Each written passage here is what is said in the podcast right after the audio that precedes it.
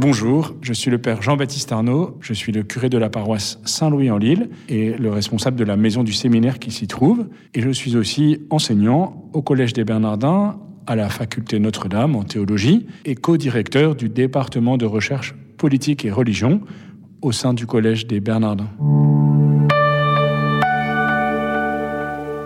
Quelle est la place des études dans la formation des futurs prêtres aujourd'hui? Cette question résonne particulièrement ici au Collège des Bernardins où se forment une centaine de futurs prêtres. Il y a, pourrait-on dire, quatre dimensions dans la formation des prêtres. Elles sont bien mises en lumière depuis euh, un texte important en 1992 du pape Jean-Paul II, Pastores d'Abo Vobis, je vous donnerai des pasteurs. Et puis, depuis euh, la ratio, la règle éditée par, euh, par Rome pour la formation des prêtres, révisée, nouvelle ratio en 2016 et traduite dans une ratio, une règle française, quelques années plus tard. Ces quatre dimensions, humaines, spirituelles, pastorales, intellectuelles, elles se déploient au sein de quatre étapes de cette formation initiale, dont la ratio insiste pour dire qu'elle est indissociable d'une formation permanente. Au fond, quand on forme un prêtre, il s'agit de prendre en considération tout le chemin de sa vocation, son temps au séminaire, et puis son ministère de prêtre qui durera peut-être quelques années, peut-être sans doute quelques dizaines d'années. Ces quatre étapes de la formation initiale sont celles de la propédeutique d'abord, ou fondation spirituelle, première étape. Deuxième étape, qu'on appelle aussi le premier cycle du séminaire, l'étape du disciple missionnaire, qui entend l'appel du Christ et qui veut, le suivre et qui veut l'annoncer. Troisième étape, ce qu'on appelle aussi le second cycle du séminaire, la configuration au Christ pasteur. Quatrième étape, la synthèse vocationnelle, pendant laquelle le séminariste est ordonné diacre, puis prêtre. Au sens strict, les études concernent plutôt les deux étapes centrales, celle du disciple missionnaire, avec deux années de philosophie et d'études de la Bible. Dieu parle dans l'écriture sainte et dans l'histoire et, les libertés humaines. Et puis trois années de théologie dont l'écriture sainte est comme l'âme, comme le rappelle le Concile Vatican II. Non seulement les études occupent un temps conséquent, la, la plus grande partie de la journée et de la semaine d'un séminariste, pour un séminariste une quinzaine d'heures de cours, souvent même un peu plus, et autant de travail personnel, mais les études occupent aussi une place par l'acte même d'étudier. Il s'agit d'écouter un cours et de travailler personnellement, mais quand on a dit ça, on n'a pas encore tout dit. Il s'agit aussi de travailler en commun, de travailler euh, dans des sous-groupes où on étudie ensemble l'écriture, la théologie. Il s'agit de travailler dans des séances générales de séminaires où on donne un exposé, où, on va écouter, répondre, discuter, euh, formuler des arguments essayer de s'approprier, de d'intégrer peu à peu personnellement, avec euh, toute euh, l'intelligence, la réflexion, le temps nécessaire, ce mystère euh, de la parole de Dieu. Ainsi, c'est l'acte même d'étudier qui est structurant et qui permet d'intégrer toutes les dimensions de la formation. Dans l'histoire de la formation des prêtres, et peut-être encore plus aujourd'hui, au fond, on est confronté à deux tentations, deux écueils, que l'on pourrait nommer ainsi. D'abord, un, un tout intellectualisme. Il s'agit d'être uniquement consacré aux études, et les prêtres, on le voit, deviendraient euh, des intellectuels un peu déconnectés de la réalité. Espérons que ça ne n'arrive pas trop souvent, mais c'est parfois aussi la, la, réputation que l'on fait, euh, et peut-être encore plus lorsqu'on est euh, séminariste ou prêtre à Paris.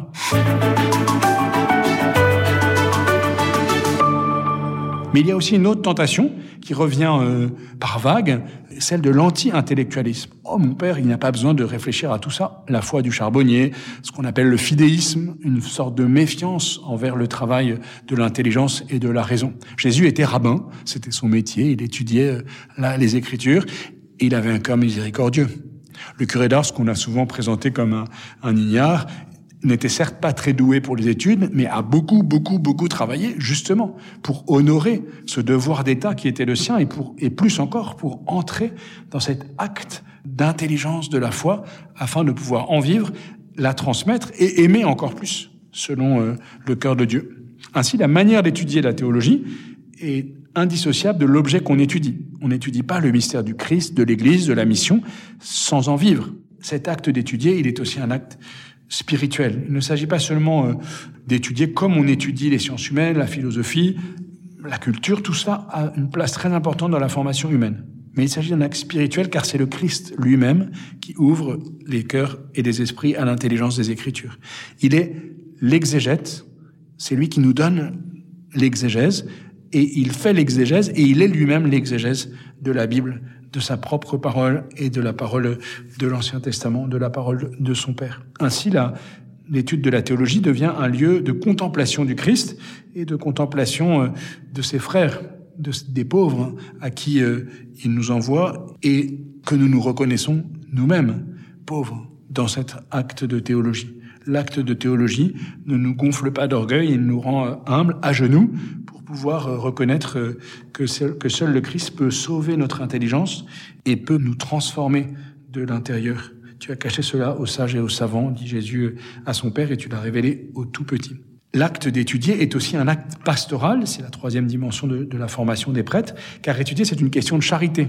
Non seulement parce qu'il s'agit de, d'obéir à ce qui nous a été demandé et à ce à quoi nous avons consenti librement, mais aussi parce qu'il s'agit de se préparer à prêcher. Et pour pouvoir prêcher, pour pouvoir aimer ceux auxquels on prêche, eh bien, il s'agit de, de, de, se livrer euh, à cette parole et de le faire de tout cœur, mais aussi parce que en étudiant avec d'autres, dans, dans un sous-groupe, dans une séance générale de séminaire, lorsqu'on se confronte, lorsqu'on s'entraide, lorsqu'on s'écoute, eh bien, euh, nous vivons déjà un acte de charité. En prenant soin de ceux qui sont moins avancés, en prenant le temps de les écouter, de les aider.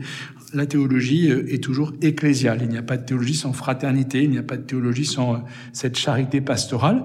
Et elle est pastorale parce qu'elle est aussi euh, une mission reçue. En vue d'une mission et une mission reçue euh, aujourd'hui. Les quatre critères donnés par le pape François dans Veritatis Gaudium, la joie de la vérité pour étudier la théologie, ces quatre critères que sont euh, le kérigme, l'annonce du mystère pascal, le dialogue dans la manière d'étudier et d'enseigner la théologie, l'interdisciplinarité, la transdisciplinarité au sein de la théologie et en lien avec les sciences humaines. Tous ces, ces quatre critères du kérigme, du dialogue, de l'interdisciplinarité, de la transdisciplinarité, de la mise en réseau, constituent des, des critères pertinents non seulement pour étudier la théologie, mais pour toute la formation des prêtres, pour la formation intégrale c'est le mot que, qui est souvent rappelé par euh, le pape François, et pour la formation permanente. L'objectif n'est pas seulement de former des prêtres qui n'étudieront plus, mais de former des prêtres qui vivront de la parole de Dieu comme une expérience transformante, d'une expérience de, de, la vie de Dieu qui saisit, qui habite, qui renouvelle la personne dans son intelligence, dans sa volonté, dans sa mémoire. L'objectif est que les prêtres soient eux-mêmes nourris par cette parole et qu'ils la partagent fraternellement avec des paroissiens, des jeunes, des moins jeunes, des fidèles, des moins fidèles, de ceux qui sont proches et de ceux qui sont loin de l'Église, et qui vivront avec eux dans une communauté fraternelle euh, à l'écoute de la parole de Dieu pour y puiser euh, la force de poursuivre la mission d'annonce de l'Évangile.